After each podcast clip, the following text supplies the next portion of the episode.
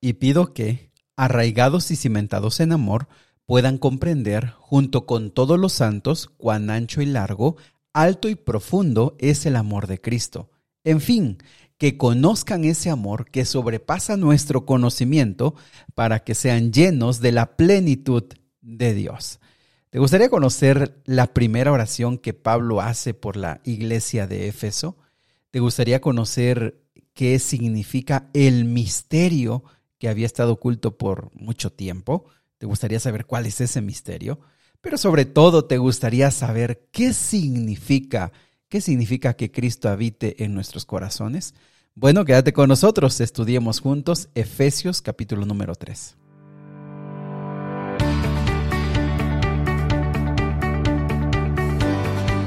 Nuevamente bienvenidos amigos y amigas al plan Raivados por su palabra. Qué gusto saludarles esta mañana. Les mando un fuerte abrazo deseando que Dios les bendiga. Bienvenidos a los que se están uniendo a este plan. Les mandamos un fuerte abrazo. Decirles que este audio es solamente una ayuda punto de vista, un comentario, que lo que realmente queremos es que tú abras tu Biblia, desarrolles el hábito de leer la Biblia y sobre todo que conozcamos a Cristo Jesús a través de las Sagradas Escrituras. Así que aquí estamos para ayudarte. Somos una gran, gran comunidad que cada día está creciendo y todos nosotros lo que queremos es conocer a Cristo Jesús. Y bueno, ya sabes, nuestra meta es estudiar todo el Nuevo Testamento y por supuesto lo hacemos leyendo un capítulo cada día. Así que quédate con nosotros. Vamos a estudiar juntos Efesios capítulo número 3. Muy bien, vamos entonces a la Biblia. Efesios capítulo número 3, extraordinario, un capítulo muy, muy interesante. Una oración, hace Pablo una oración, pero antes de eso hay un, hay un paréntesis. Versículo 1 dice, por esta razón yo, Pablo, prisionero de Cristo Jesús, por el bien de ustedes los gentiles, me arrodillo en oración. Estoy leyendo la nueva versión internacional. La nueva versión internacional. Pablo, como ya lo sabes, está preso en Roma. Y, él dice que está preso por el bien de los gentiles. ¿Por qué razón? Bueno, porque el mensaje que Pablo ha predicado es que la salvación ahora está abierta para todos, gentiles y judíos. Y eso fue lo que lo llevó a tener problemas muy fuertes con los judíos y finalmente lo encarcelaron allá en Jerusalén. Y después de todo un proceso que ya estudiamos en el libro de Hechos, fue llevado a Roma, donde ahora está, ahí está escribiendo esta carta a, los, a las iglesias de la región de Asia, especialmente a las de Éfeso. Muy bien, dice yo me arrodillo en oración. Y después viene el versículo 2, es, una, es un paréntesis. ¿Cuál es el paréntesis? Él empieza a hablar acerca de el plan de Dios, versículo 2, el que le había encomendado a Pablo. Pablo dice, yo solamente soy un instrumento en las manos de Dios. Yo no soy el mensaje, el mensaje es, eh, me lo dio Cristo Jesús y ve eh, el versículo número, eh, versículo número 3 dice decir el, misterio que me dio a conocer por revelación, que yo ya les he escrito brevemente. Y te digo, él reconoce que él no es el mensaje, que él no lo ha inventado. Eso ya lo ha defendido, ¿te acuerdas? Lo defendió también en, el, en la carta de los Gálatas. Eh, el mensaje no lo inventó él, él lo recibió. Ahora, ¿cuál es ese mensaje? ¿Cuál es ese misterio? Dice el versículo 5, que en otras generaciones eh, no se les dio a conocer a los seres humanos. ¿Cuál es ese misterio? Bueno, recordarte que en cada época de la historia, me refiero principalmente ahora al Antiguo Testamento, eh, Dios les había hablado a su pueblo, Dios le había dado sabiduría, Dios le había dado conocimiento al pueblo acerca de la salvación, pero realmente fue hasta que vino Cristo Jesús que el conocimiento de Dios realmente pudo ser verdadero, enorme, extraordinario. Cuando Jesús vino a este mundo a través de su vida y de sus enseñanzas, nosotros pudimos entender cuán grande y por supuesto, nuestra mente es limitada, pero pudimos entender mejor cómo es Cristo Jesús, mejor cómo es Dios. Entonces, ese misterio que nos va a decir que es, estaba oculto, pero se reveló cuando Jesús vino. Ahora, ve el versículo 6, ahí está el misterio. Dice, ¿cuál es el misterio? El misterio dice, es decir, que los gentiles son, junto con Israel, beneficiarios de la misma herencia miembros de un mismo cuerpo y participantes igualmente de las promesas en Cristo Jesús mediante el Evangelio. ¿Cuál es este misterio? Que Dios ha querido unir a toda la raza humana, a todas las familias humanas, las ha querido unir con la misma herencia, con las mismas promesas, con el mismo mensaje, pero que antes los judíos no lo habían entendido y ellos pensaban que solamente ellos serían los beneficiarios y serían los herederos y serían los que recibirían todas las bendiciones de Dios. Y eso les estaba oculto, ellos no entendieron que realmente lo que quería era, Dios quería alcanzar a todo el mundo. Entonces es el, misterio que ahora se ha revelado. Y, y, ese misterio nos alcanza a nosotros, amigos. ¿Por qué? Porque usted y yo no somos judíos, a menos que alguien lo sea, ¿verdad? Pero nosotros somos gentiles. Y entonces aquí entramos tú y yo. Aquí tú y yo también somos parte del mismo cuerpo, recibimos las misma, la misma herencia y las mismas promesas de la salvación, de las bendiciones de Dios, de la vida eterna. Todo lo que fue prometido para, su, para el pueblo de Israel es prometido ahora para todos nosotros. Ahora, Pablo aquí reconoce el versículo número 8, dice que él es solamente un pequeño servidor. Ve, el versículo 8, dice, aunque soy el más insignificante de todos los santos, recibí esta gracia de predicar a las naciones las incalculables riquezas de Cristo. Y mira, aquí es bien importante. ¿Por qué? Porque Pablo dice, yo soy el más indigno. Yo no soy digno de ser, de llevar este, este tesoro, de llevar este evangelio. Y acuérdate que él ya había hecho una eh, explicación él había dicho que él era un vaso de barro que contenía un gran tesoro. ¿Y por qué es importante eso, amigos? Porque muchas veces los que predicamos la palabra de Dios, muchas veces todos nosotros como cristianos nos olvidamos de que el mensaje no somos nosotros de que lo que debe de brillar no somos nosotros, sino el que debe brillar es Cristo a través de nosotros. ¿Y eso por qué lo digo? Porque tú vas a encontrar a, predicadores, a pastores, a líderes religiosos, a sacerdotes, que muchas veces se confunden, a cristianos, se confunden pensando que ellos son el centro y toda la atención y todo es las luces y todo eh, gira en torno a ellos. Nosotros, amigos, no somos el mensaje, nosotros no somos el Evangelio, nosotros solamente somos los vasos de barro que llevamos la gloria de Cristo Jesús. Ahora, eso no quiere decir que nosotros no somos nada ni no valemos nada, sino em, nos ayuda a entender que solamente cuando somos humildes podemos reconocer que es el que, el que Dios es, hace todo a través de nosotros. Y eso se requiere para que Cristo sea exaltado y no, no nosotros, ¿verdad? Versículo número 10. El fin de todo esto es que la sabiduría de Dios en toda su diversidad se da a conocer ahora por medio de la iglesia a los poderes y autoridades en las regiones celestes. Es lo que quiere decir. Bueno, lo que está, lo que está, está tratando de explicarnos es que eh, a través del Evangelio que es a todo el mundo ahora y a través de cómo las personas están siendo transformadas, se puede revelar no solamente aquí en la tierra, sino en el cielo, que Dios es un Dios de amor y que Dios quiere alcanzar a toda la raza humana.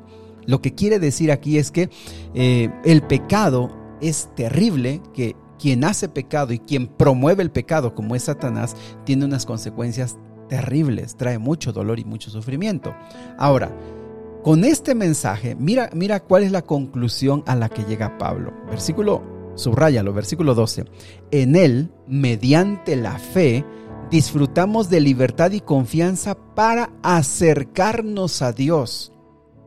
Mira, en Él mediante la fe disfrutamos de libertad y confianza para acercarnos a Dios. Mira, te lo voy a leer en la, Reina Valera 1960, que también eh, se lee de una manera muy interesante. Versículo 12 dice, en quien tenemos seguridad y acceso con confianza por medio de la fe en Jesús. Te lo voy a leer ahora en otra versión, te lo voy a leer en la nueva, en nueva traducción viviente. Mira cómo dice, versículo número 12. Debido a todo esto que estamos hablando, dice, gracias a Cristo y a nuestra fe en Él, podemos entrar en la presencia de Dios con toda libertad y confianza. Debido a este misterio que estaba, eh, escondido, que no se había revelado. ¿Y qué, cuál es ese misterio? Es que ahora judíos, gentiles, esclavos y libres, ricos y pobres, hombres, mujeres, todos podemos tener eh, la salvación y todos somos eh, partícipes de la misma herencia, las mismas promesas y todo lo que Dios ha hecho. Ahora dice, como conclusión, pues gracias a Cristo, gracias a Cristo y nuestra fe en Él, podemos entrar a la presencia de Dios con toda libertad y confianza. Pablo ya ha dicho que somos nosotros adoptados, que somos hijos, que no somos esclavos ahora, que somos hijos.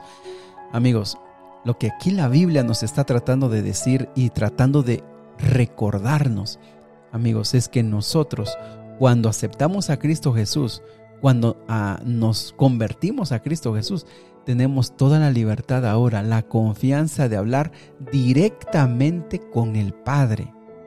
Mira, acuérdate, Génesis capítulo 1 dice que Adán y Eva, los primeros padres que fueron creados por Dios, hablaban con Dios directamente, sin ninguna eh, cortina, hablaban directamente. Pero a través del pecado se abrió una gran brecha y ya el ser humano no podía acceder libremente al Padre. Pero ahora con la muerte de Cristo Jesús y por la fe en Jesús, ahora tú y yo, pecadores que cometemos errores, que nos equivocamos, tú y yo en este momento podemos elevar nuestro pensamiento a Dios y hablar con Él. No tenemos ninguna, eh, no tenemos ningún intermediario que no sea Cristo Jesús. No necesitas de nadie más. Tú puedes hablar con Dios. Y ve, mira las palabras que usa el versículo 12. Con toda libertad y confianza. Sabes que eso solamente lo puede hacer un hijo. Un hijo entra con libertad y confianza a ver a su padre. Aprovecha esto que, que la Biblia te está diciendo. Créelo, créelo. Este es el misterio que había estado escondido, que realmente Dios quería hablar contigo cara a cara. Y ese es el privilegio que tú tienes cada mañana, cada día. Puedes hablar con Dios. Ahora, versículo 14, viene una oración. Fíjate que aquí hay una oración muy interesante. Te la voy a leer en la nueva versión internacional. Mira esta oración. Dice, por esta razón me arrodillo delante del Padre, de quien recibe nombre toda familia en el cielo y en la tierra les pido que, por medio del Espíritu y con el poder que procede de sus gloriosas riquezas, los fortalezca a ustedes en lo íntimo de su ser, para que por fe habiten sus corazones. Y pido que arraigados y cimentados en amor, puedan comprender, junto con todos los santos, cuán ancho y largo, alto y profundo es el amor de Cristo. En fin, que conozcan ese amor que sobrepasa nuestro conocimiento, para que sean llenos de la plenitud de Cristo. Mira este mensaje tan interesante. Pablo estaba orando para que los hermanos de Éfeso no solamente se quedaran con migajas del cristianismo. Dice, yo quiero que ustedes tengan todas las riquezas y en el íntimo de su ser ustedes conozcan a Cristo Jesús. Dice el versículo 17, para que por fe Cristo habite en sus corazones. No es esporádico, no es de vez en cuando. Lo que quiere Dios es habitar en tu corazón permanentemente, nunca salir de tu corazón. Para que de esa manera tú puedas comprender, si es que se puede, aquí mismo lo, lo, dice, en lo alto, lo profundo, lo ancho, lo largo del amor de Dios. Amigos, ¿cuánto nos hace falta conocer a Cristo Jesús? ¿Cuánto nos hace falta desarrollar una confianza en Él. ¿Cuánto nos hace falta aprender a caminar con Él? Imagínate estos pocos días, cuántos más de 100 días llevamos caminando con Cristo y cuántas cosas buenas han pasado en nuestra vida. Ahora imagínate, vamos a terminar de leer con la ayuda de Dios muy pronto el Nuevo Testamento, pero imagínate cuando tú digas, ya terminé de leer toda la Biblia, ya voy leyendo dos veces la Biblia. Y no para vanagloria, sino para meditar y conocer a Cristo Jesús. Imagínate que tú te detengas a, entender el amor de Dios. Cuando tú empieces a entender cómo Él te ama. Aquí la Biblia dice una expresión muy interesante, arraigados y cimentados en el amor de Dios. Dios lo que quiere es que tú eches raíces profundas en Él, que tú pongas raíces profundas en Él y de ahí te nutras todos los días y entonces desarrolles, desarrolles confianza, gozo y esperanza. Que Dios te bendiga, que tú puedas no te quedes con poco. Trata de conocer más a Cristo, que Él viva permanentemente en tu corazón. Querido Dios y Padre, gracias Señor, porque ese misterio que estaba escondido ahora se ha revelado. Tú quieres que toda la raza humana sea nuevamente adoptada y sea parte de la familia celestial. Tú quieres que nosotros hoy podamos entender que somos tu familia, somos tus hijos, y que podemos libremente entrar contigo y así como en este momento, hablarte a ti. Y quizá no lo logramos entender, Señor, que tú nos escuchas, que tú nos oyes y que estás viéndonos, Señor, con nuestras tristezas y nuestro dolor, con nuestro gozo y también con nuestra esperanza. Y Señor, ayúdanos a comprender que al vernos en este oscuro mundo, Tú nos ves con tanta misericordia y quieres ya llevarnos a ese hogar que tú estás preparando para nosotros. Ayúdanos a comprender, Señor, que cuando nos ves sufriendo y nos ves llorando, nos dices con ternura, falta poco tiempo, falta poco tiempo para que estés aquí conmigo por la eternidad. Ayúdanos a entender, Señor, que debemos echar raíces profundas en tu amor, conocerte íntimamente y dejar que tú permanezcas viviendo en nuestro corazón. Señor Jesús, para nosotros es imposible, pero para ti todo es posible. Lo queremos hacer, Señor, en el nombre de Jesús. Amén. Mis amigos, que Dios me los bendiga. Les mando un fuerte abrazo que pasen un extraordinario día y que el Señor les bendiga. Si Dios lo permite, nos vemos el día de mañana.